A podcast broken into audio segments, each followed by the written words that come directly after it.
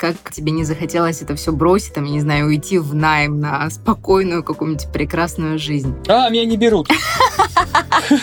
Меня не берут. Терпеть не могу вот это вот э, слово увольнять, увольняться. В нем столько жести, столько холода. Быть собой — это э, классная тема, но за нее есть плата определенная. Привет, это Настя Гусенцова, основатель агентства экспертных медиалифт. В этом подкасте я общаюсь с предпринимателями и экспертами о том, как добиться нужных высот. Здесь будут честные разговоры о взлетах и падениях, ошибках, победах и счастливых случаях. Звезды, может, и не ездят в метро, но вот лифтом пользуются все. Поехали! Смотри, Антон, у нас есть маленькая нестандартная рубрика. Называется она Elevator Pitch. Уверена, что тебе знакома эта фраза. Можешь о себе рассказать за минуту? Кто ты, что ты, зачем ты? Меня зовут Антон Верт, я предприниматель с 2007 года.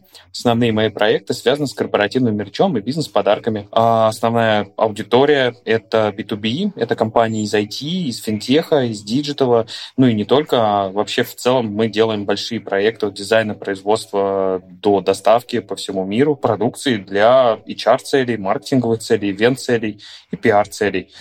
В общем-то, как-то так, если говорить про бизнес. Если говорить про личный бренд, то я бизнес-спикер, программный директор и выступаю достаточно часто в разных форматах от э, очного выступления на конференции на 200, 300, 400 человек до, соответственно, онлайна. Рассказываю про маркетинг, про эмоциональный маркетинг, рассказываю про HR, про бизнес, про управление и про то, как начать свое дело, как не выгореть, как не перегореть или как сохраниться, чтобы достигать каких-то результатов которые вы сами себе поставили. Мы с тобой э, зашли в какое-то огромное многоэтажное здание, а, в прекрасный, дорогущий хромированный лифт, и вот, собственно, в этом лифте с тобой и болтаем за жизнь. А, а вот если твоя жизнь — это небоскреб, то на каком ты сейчас этаже? Зависит от количества этажей.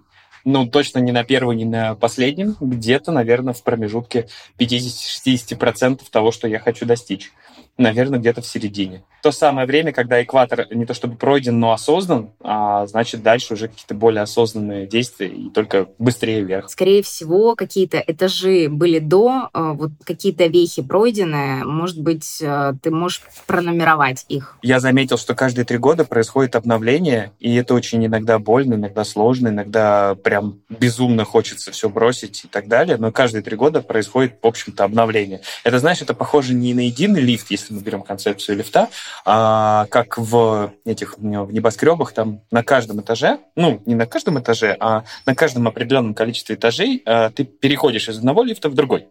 И вот в моем случае кажется, что это каждые три, три с половиной, ну, максимум четыре года. Ну, вообще, наверное, три.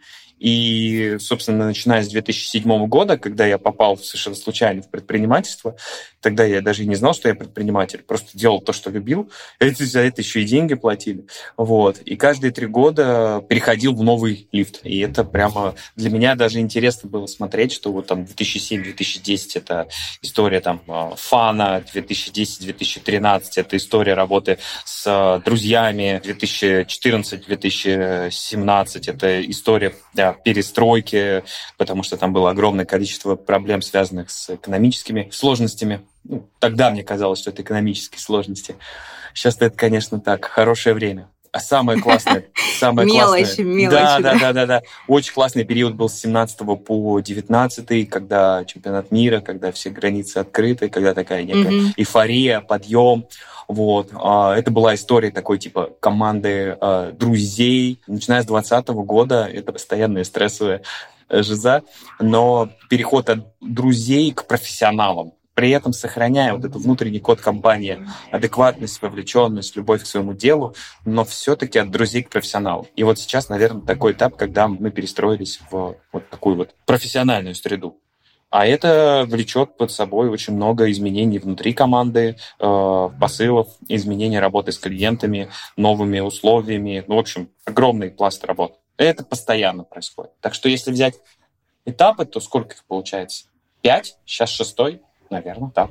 А, я когда узнала, что твоему бизнесу 16 лет, а, первый вопрос, а, который я рассчитывала, что тебе задам, а как ты от этого не устал? Как ты не выгорел? Как тебе не захотелось это все бросить, там, я не знаю, уйти в найм на спокойную какую-нибудь прекрасную жизнь? А, меня не берут.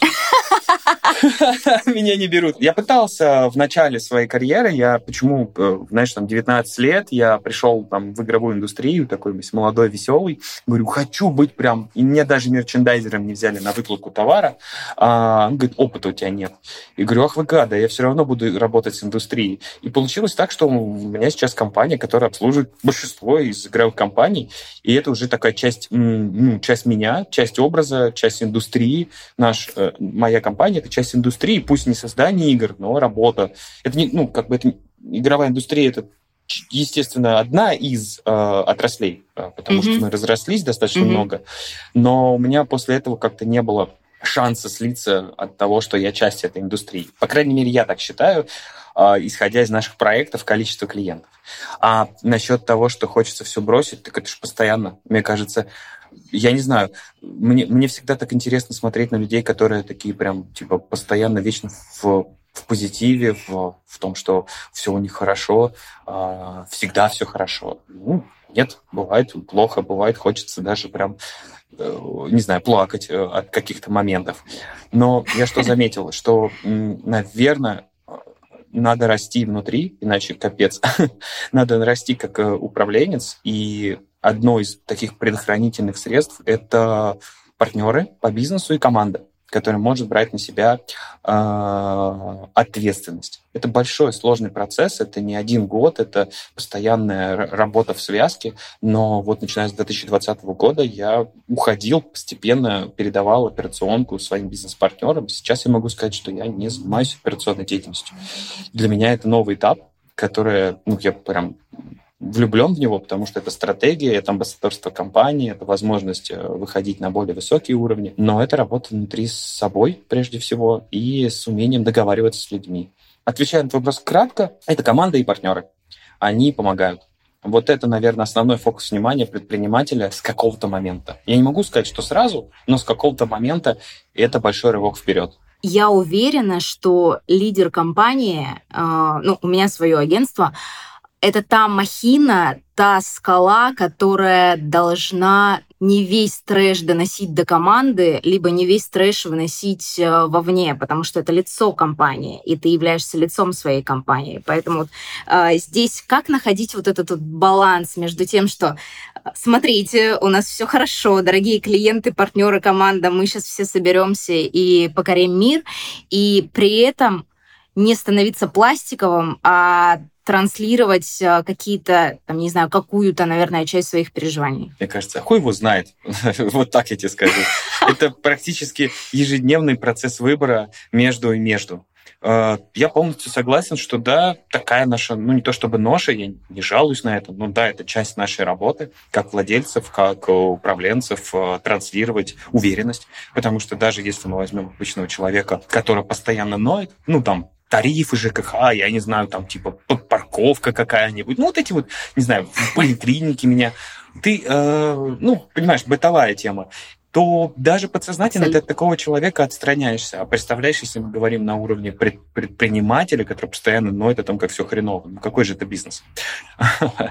Но, наверное, это поиск баланса. Ну, вот в нашей деятельности мы осознанно иногда делимся своими сложностями. Лучше это обезличивать, чтобы никого ни в коем разе там не обидеть, да, конкретных людей, так скажем, не рассказывать. Ну, потому что это сопряжено и с личными обидами, и, возможно, с законодательством в каком-то роде. Поэтому здесь надо быть очень осторожным. Но если, не знаю, поменялись таможенные правила, а, там курс доллара, там, к примеру, очень сильно повлиял на закупочные процедуры, а, что нельзя сделать дизайн за два дня, почему нельзя сделать дизайн, рассказывая на каком-то примере, почему это, что у нас там не очень получается это делать, или там, что у нас где-то на таможне mm-hmm. застрял груз, об этом тоже можно рассказать. Но это во внешний мир. Это, наверное, какая-то ну, живость, настоящность, что типа, да, ну, как бы есть хорошие моменты, есть плохие моменты.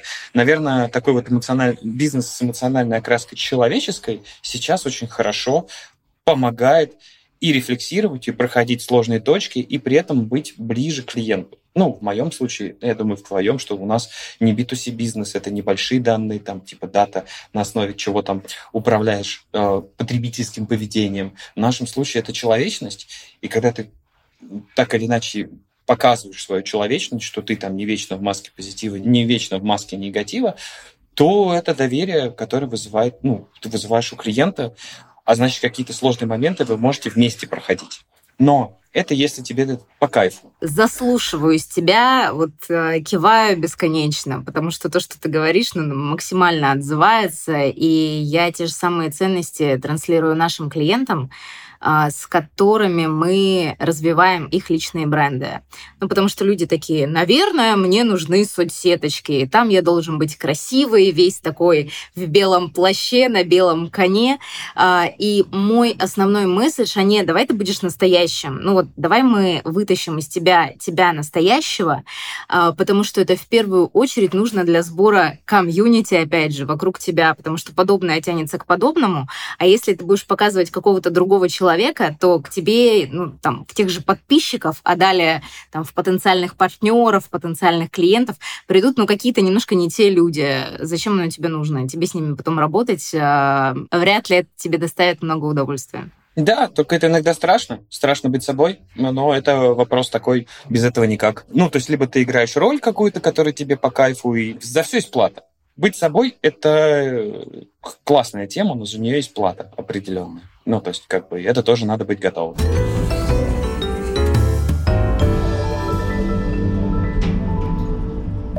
Сейчас э, Вертком — это международная компания, и я так понимаю, что твои амбиции примерно безграничные. Вот э, выбор стран, э, как у тебя происходил? Потому что каждая страна — это отдельный маленький маленький или большой, в зависимости от географии, мир со своими культурными особенностями, со своими э, приколами в экономике, политике и прочим-прочим. Э, мы просто очень погрузились в несколько стран, и я знаю, что там просто конь не валялся. Если ты задумал только куда-то выйти, то нужно сначала очень сильно проанализировать аудиторию, конкурентов, вот это вот все. А как э, ты выбирал вот страны, на которых фокусироваться? Ну, в нашем случае это следовать за клиентами, это если есть рынок, если есть потребность, то мы идем туда, где этот рынок есть. Как правило, это релаканты, компаний, которые релацировали свои бизнесы или разделили, диверсифицировали. То есть, по сути, это core аудитория, с которой мы уже работали, которую мы уже знаем. Поэтому здесь, наверное, больше мы отталкиваемся от клиентской части и идем туда, где То есть это клиенты. русскоязычные в первую очередь, а, а потом уже захват да, местных, да, правильно? Да, да, да, да. Потому что русскоязычная аудитория, ну, так скажем, не только русскоязычная СНГ в целом, они привыкли к определенному уровню клиентского сервиса, к пониманию там, бизнес-процессов. И я могу сказать, что это очень высокий уровень. Очень. Я бы сказал, что это, ну, наверное, э, самый главный экспорт э, это мозги и сервис. Вот, все-таки вот, из СНГ. Поэтому наши привыкли к определенному уровню сервиса, к коммуникациям. И мы прежде всего, вот если мы говорим про мир, то прежде всего клиентская компания, сервисная компания, которая дает вот это вот через товар, через э, услуги, э, чувство спокойности, чувство вот эти все все нормально, даже на новом месте у меня все будет хорошо, процесс не нарушен, потому что есть клиентский сервис от этих ребят. Ну, по нашей части, естественно. Я живу, например, в Турции полтора года. А, год назад ага. мы снимали здесь кино. А, полнометражный, художественный игровой фильм с огромной камерой, с актерами, в общем, все по-серьезки. И здесь, а, даже чтобы договориться с локацией, нам говорил местный продакшн. Анастасия, подождите, пусть вот наши турки сходят к местным туркам и с нами, э, сами с ними договорятся. Потому что я, как женщина, не могу пойти тем более э, белолицая и кудрявая, не могу пойти к местным и что-то э, у них просить. Скорее всего, они мне дадут, но примерно с ценником X5.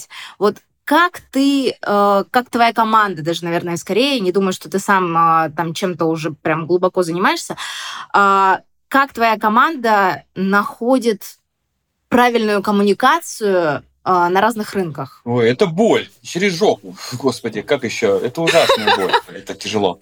Ну, наверное, первое, самое важное, это быть э, в контексте местной культуры. То есть некоторые наши региональные ребята являются уже местными жителями, ну, там, женами, да, там, э, местных жителей. Что очень, угу. да, действительно, с девушками, особенно в восточных странах, не просто, если девушка аккаунт-менеджер, и она идет к поставщику, а он мужчина, и это тяжелый процесс общения. Но если она знает контекст, если она знает, ну, контекст ситуации, если она знает э, язык, то это очень много помогает. Допустим, у нас в Израиле был интересный случай.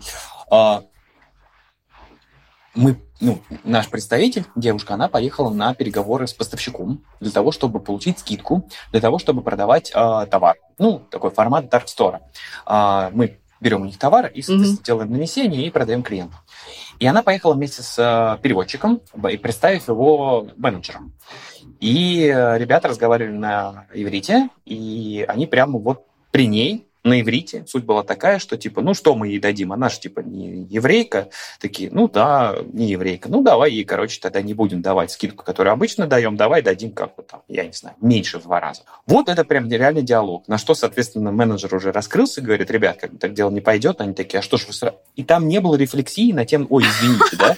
Они такие, а что же вы сразу не сказали? Конечно, по максимуму. Все, брат, все, друг, все, давай, все, вперед. И они даже не рефлексировали там, типа, ой, извините, простите, вот типа что-то мы тут. Нет, нет, нет. Просто вот такая культура общения. Поэтому первое, что самое важное, это, конечно, знание менталитета, понимание этого менталитета. Второе – это коммуникация на этом языке. Но третье – не обязательно, но все же, если это восточные страны, э, брать с собой так или иначе ну, мужчину к сожалению. Местных. Для начала коммуникации, да, мужчина в восточных странах очень хорошо помогает, дальше уже можно вести.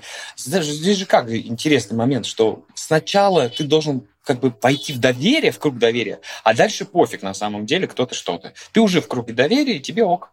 Вот. Это в целом э, любую страну взять восточного блока, я не знаю, там, ну, что Турция, что Израиль, что Армения. В Армении, кстати, намного лучше. Тут, тут огромное количество женщин-управленцев, и вообще, в принципе, здесь очень круто.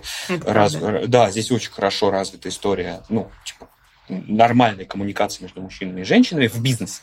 Я не могу сказать про личную жизнь, там своя история, но здесь очень много женщины принимают решения. Поэтому здесь, наверное, не надо с собой брать мужчину, но очень важно все-таки войти в круг доверия. Почему ты говоришь про доверие именно про там, восточный менталитет? Мне кажется, доверие в бизнесе это вообще ключевой фактор э, и в Европе в том числе. И, допустим, если мы возьмем какую-нибудь Германию, там из уст уста передают компании, передают, э, там, я не знаю, рекомендации. А вот смотрите, у нас какой прекрасный врач, мы вам его тоже порекомендуем. И рекомендации не максимально на доверие заточены, только инструментарий разный из разряда восточных, давай так это назовем, там, странах, типа Турции, той же Армении, хотя какой-то вот, ну, короче, Турция, Армения, э, тот же Израиль, людям нужно пообщаться вживую. Вот они тебя увидели, как ты выглядишь э, офлайн, они э, руки с тобой пожали, чай выпили, да, классно, у них сформировалось к тебе доверие. А если мы, допустим, говорим про какую-нибудь Европу или даже еще больше про Великобританию, там больше развиты соцсети. Мы изучали рынок, стоматологии, прости господи, а, там экспертов, стоматологов, миллионников в Инстаграме пруд пруди, и им доверяют действительно, просто потому что а, развита эта индустрия, и там соцсети — это вот инструмент коммуникации в первую очередь. А, поэтому доверие, оно везде. Личное знакомство. Это принципиально важно, личное знакомство. Но вот видишь, как интересно. Если брать, допустим, Сербию, там в целом ты приходишь к, ну, и HR, это наш основной клиент, да, маркетолог, угу. и ты общаешься на его уровне, и все потребности и истории закрываются на этом уровне. И ты доверие конкретно настраиваешь между этим уровнем э, коммуникации. Ну, к примеру, в Армении все немножко по-другому и сложнее. Тебе даже если ты начал встречаться по работе, вот коммуницировать с кем-то, HR, там, пиаром, то в какой-то определенный момент времени ты все равно должен пообщаться с владельцем, директором. Всегда. И только когда директор скажет, норм пацан или норм ребята, только тогда это сдвинется с места. Наверное, тоже имеет смысл поделиться. Э, мы работали с международной компанией, менеджеры были русскоязычные, а директор был англоязычным. А, и у нас не складывалась история на уровне менеджеров. Я был молод, э, хотя читал книги, что так нельзя, но я так сделал. Я написал большое письмо без каких-то наездов, просто говорю, простите, пожалуйста, на русском написал. Я написал, простите, что-то не складывается, вот здесь не получается, вот здесь мы уже так несколько лет с вами работаем, что бы нам сделать, как бы нам подправить. И как бы написал сразу владельцу директору на английском, ой, mm-hmm. на, рус, ну, на русском э, англоговорящему. А тот, тот, недолго думая, просто пересылает этим менеджерам, и эти менеджеры, на которых, э, ну, с кем он не складывается, они мне Ты настучал? Да, все, на всю жизнь. До сих пор, э, ну, правда, я уже не знаю, мы уже давно не работаем, я не знаю, где они, что они, но вот я помню, что это была очень сильная обида, и как бы я бы там потом не входил в коммуникацию и не извинялся, нет, это была личная обида, что ты стукач. А, так это, вот так это выглядит вот в культуре. Вот. Так что тут надо быть очень осторожным, а, надо понимать, кому ты пишешь, а, на каком языке ты пишешь, и знать, что может быть такая... Опять же, про знание культуры а, местных и про понимание, кто перед тобой стоит. Европейская страна, да, для него непонятно, когда поставщик пишет напрямую. Он, он это логично, он просто, он даже не будет разбираться, тратить свое время, он просто перешлет людям, которые получают за это зарплату. Это нормальная такая логика там, западной компании, да, то есть как бы почему это, ну, то есть мое время не для таких вопросов. Я вот заметил, что типа это не входит в мой круг обязанностей, это не входит в мой круг э, компетенций, и это не входит то, за что мне платят. Соответственно, есть люди, mm-hmm. которым за это платят. Значит, я это дам им. И здесь нет рефлексии и еще чего-то. Здесь просто есть вот конкретно круг обязанностей и оплата за этот круг обязанностей. Это если мы говорим про западный вот такой вот менталитет, который тоже присутствует угу. в коммуникации. Поэтому... Здесь я немножко порефлексирую. Давай. Вот э, та ситуация, которую ты описал, она как будто бы очень очень про наемного сотрудника, вот который пришел, оттарабанил от звонка до звонка свой рабочий день и ушел. То, что я слышу от тебя, это про какую-то такую, знаешь, недововлеченность как будто бы. У меня было несколько дебатов, даже, наверное, разговоров на тему, что э, хороший сотрудник это по сути менеджер, э, которому интересно сделать проект максимально лучше, хорошо. У него, по идее, должна быть какая-то проактивность. Не просто это не мое, не моя зона ответственности, пусть другие разбираются, а, по крайней мере, понять, что происходит, и, может быть, каким-то образом повлиять. Вот, опять же, у тебя в команде как? Есть ли какая-то, опять же, какой-то баланс в этом? Хотя понятно, что люди, которые просто хорошо выполняют свою работу, на них, как это говорится, земля держится. Потому что если бы не было их, то что-то вообще бы сломалось, разрушилось. Но вот эти вот управленцы, тем более, если ты пишешь там начальнику, шефу, э, какому-то владельцу компании. Ну вот я сейчас на своем месте такая, как мне написали, как я могу просто проигнорить?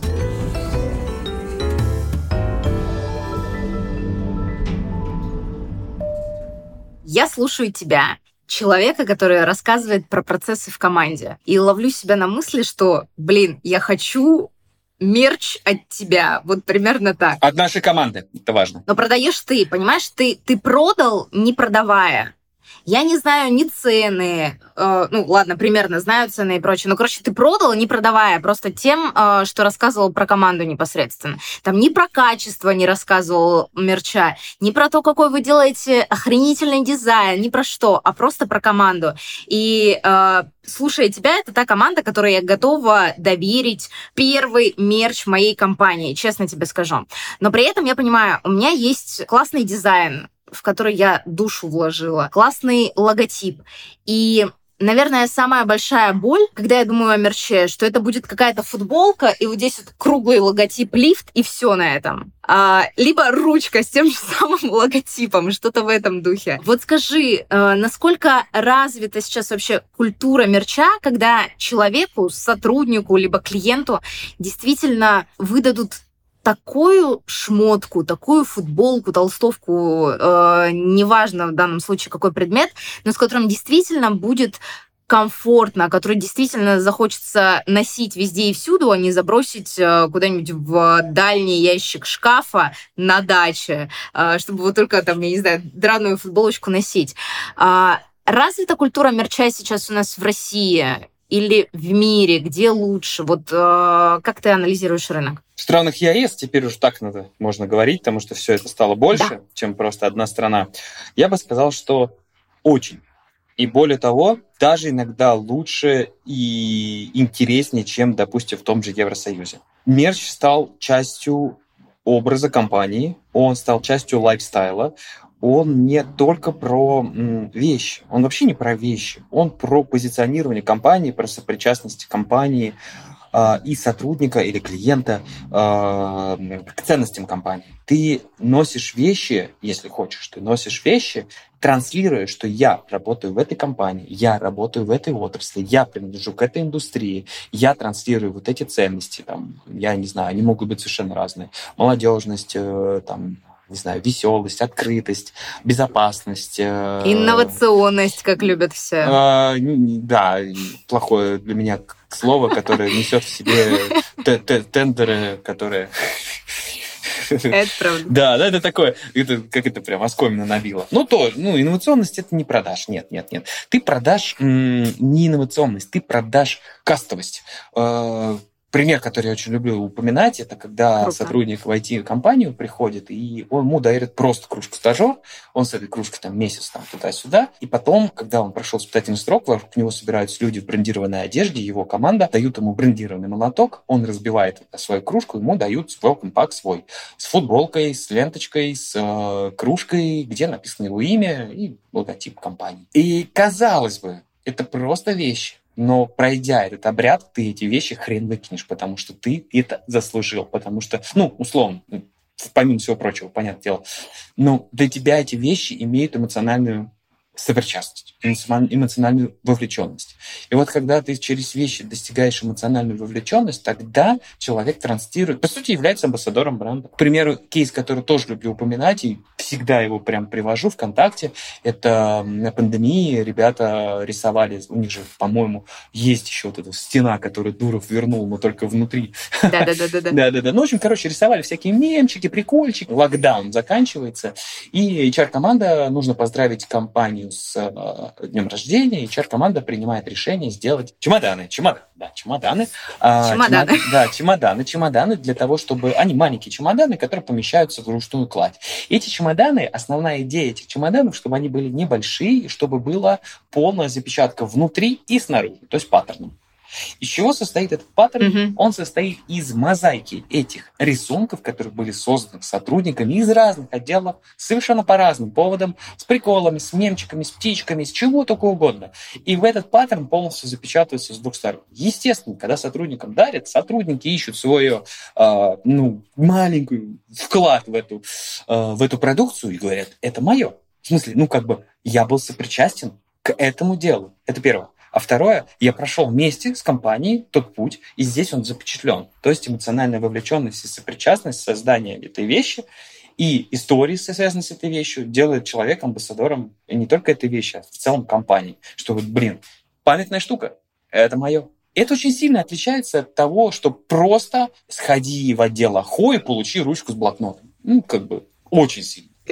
То есть э, есть ролик, офигенный ролик LinkedIn, где это, я не знаю, мне кажется, LinkedIn сделал больше, чем там, я не знаю, там совместными усилиями какая-нибудь индустрия, пропагандируя о том, как важен мерч в HR. Первый рабочий день, приходит сотрудник, там два видео, слева человек без мерча и просто ходит по отделам и с кем-то общается, такой типа условно серый такой, знаешь, антураж, а с другой стороны приходит человек, его встречает менеджер по адаптации, выдает ему определенный welcome pack, там, он хочет пойти, там, допустим, что-то попить, ему тут же человек адаптации говорит, вот тебе твоя кружка. Понятное дело, что там не про меж, там про адаптацию. Но с помощью в том числе инструмента мерча. То есть адаптация с помощью мерча очень... Оказывается, это психологически важно, что ты приходишь на работу, и у тебя есть возможность э, что-то на тактильном уровне потрогать, что это уже твое. То есть ты приходишь на чужое место, ну, по сути, и у тебя есть твой блокнотик, mm-hmm. твоя ручка, твоя кружечка. И ты такой, ага, угу, все, типа, мне спокойнее. Я могу за что-то опереться, за что-то держать. Вот в чем суть основная мерча. Не в том, чтобы, в том, чтобы тебе было, а, спокойнее, в том, что ты был сопричастен эмоционально в эту штуку. И тогда даже простая кружка может стать частью я тебя слушаю, и мне немножко грустно, потому что с большей частью команды я не встречалась вживую, пока никогда. И мы ждем, когда это случится, когда можно будет не только блокнотиками обменяться, но обняться, поцеловаться и вот э, действительно осознать, а кто же эти люди на максималках. Но мерч бывает разный, и мы, допустим, решаем эту историю другим образом. Человек приходит, а у него сразу почта, его есть вот буквально в первый денечек, а еще чатик специально под него созданный. Понятно, что это не не то, это не про пощупать, но все-таки про адаптацию, да. Про амбассадоров бренда ты очень классно рассказывал. Я собаку съела на амбассадорах бренда, как их воспитать и замотивировать э, быть амбассадорами. А, первый кейс был в Билайне в 16 или 17 году, короче, давненько уже. Когда я пришла в компанию, у меня была первая задача, Настя, вот э, люди у нас, сотрудники, 26 тысяч сотрудников, а они почему-то не пишут о Билайне в соцсетях. Можешь что-нибудь сделать с этим? Я помню, что я на это посмотрела, поржала, потому что первое, что выяснилось, э, Билайн им когда-то запретил рассказывать о бренде в соцсетях, а потом такой, а что вы не рассказываете, что-то у нас не так. А потом переделали этот внутренний документ, разрешили все, что не запрещено, чтобы они писали, чтобы они логотипы выставляли, чтобы они в полосатом мерче фотографировались. Ну, потому что соцсети — это трансляция тебя, твоей активности, твоей жизни, твоей работы.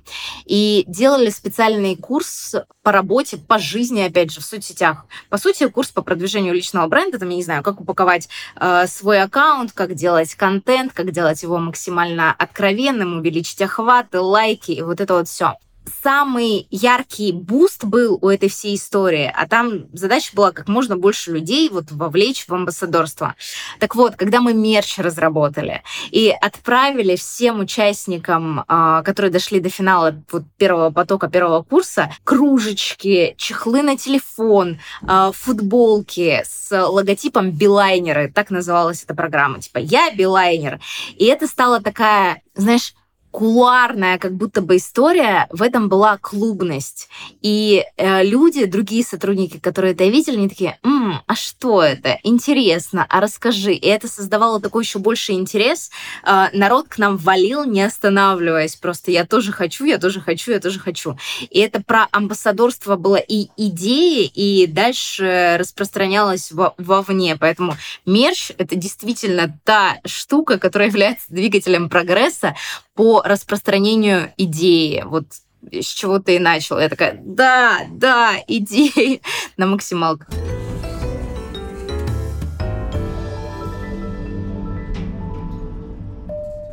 Знаешь, у меня даже есть фраза, что я не увольняю, я терпеть не могу вот это вот э, слово увольнять, увольняться. В нем столько жести, столько холода, а когда э, вы сели с сотрудником, поговорили, что ну да, вот на этом этапе нам дальше не по пути, по каким-то причинам. Там, я не знаю, захотел э, этот сотрудник э, в другую индустрию, или захотел стать блогером, или захотела стать матерью. Разные бывают причины. Но вот в этот момент вам не по пути, но земля так круглая.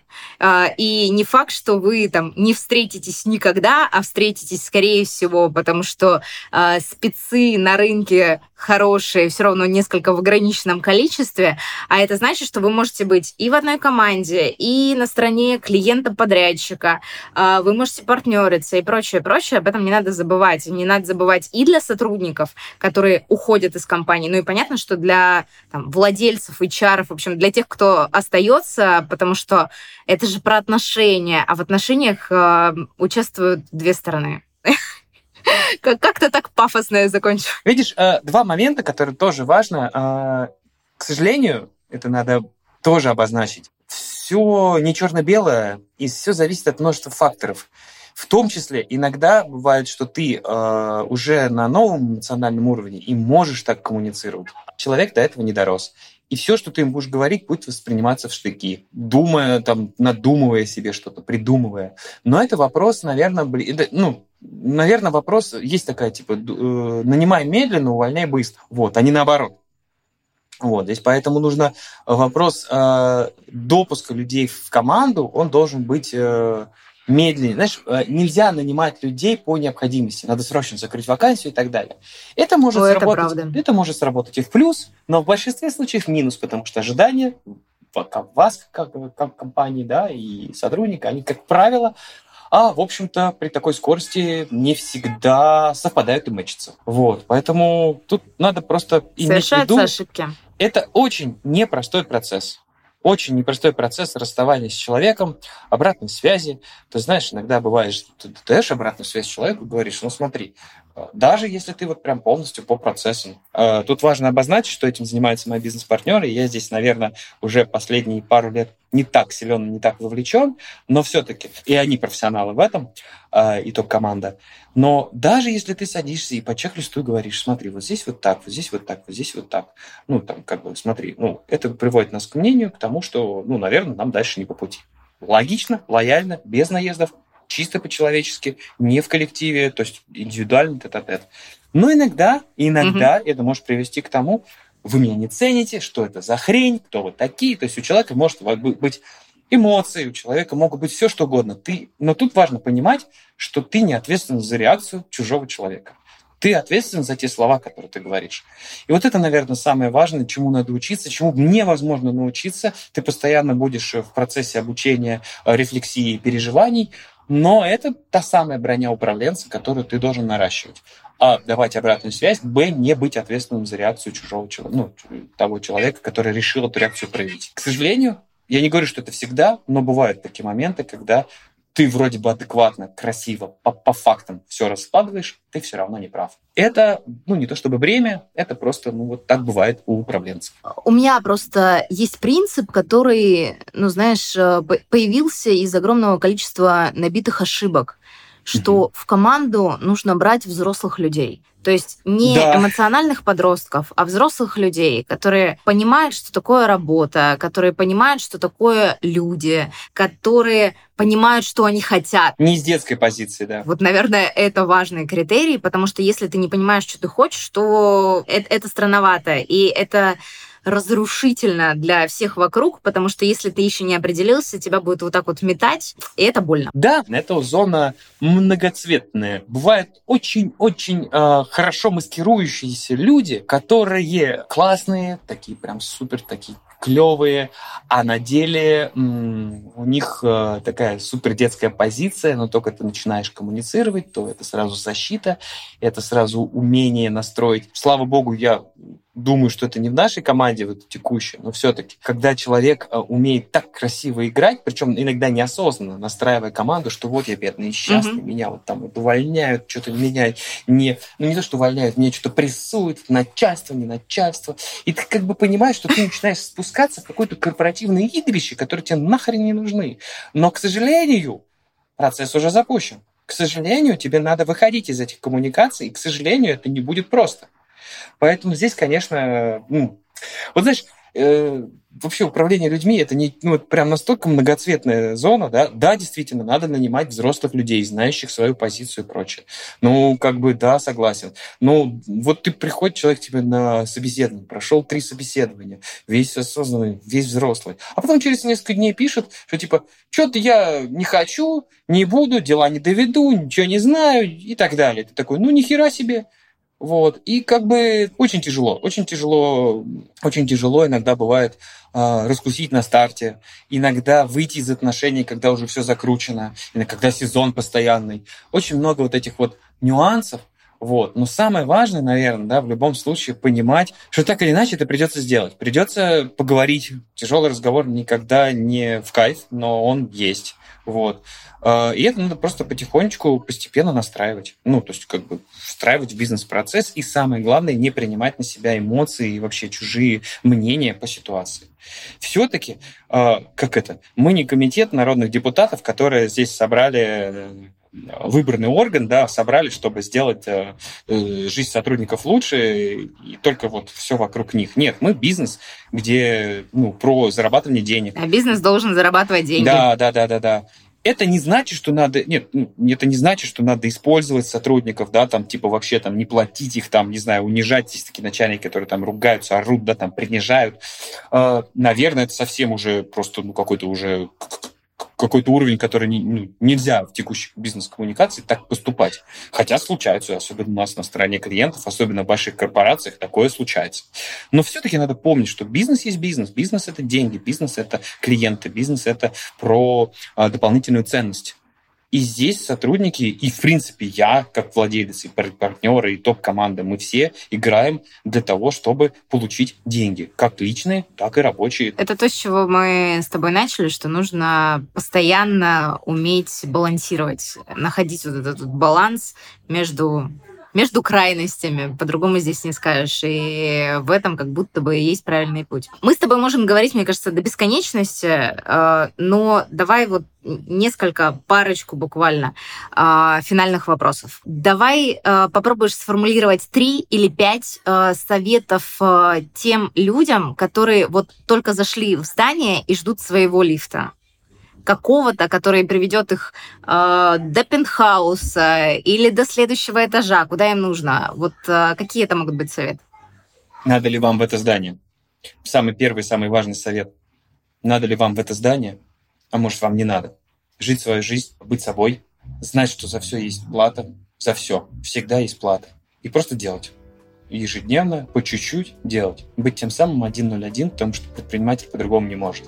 Но иногда давать себе честную слабину и знать, что ты человек, а не робот. Спасибо тебе огромное. Не буду тебя больше мучить. Божественно прекрасный диалог. Реально хочу от тебя мерч. От нашей команды.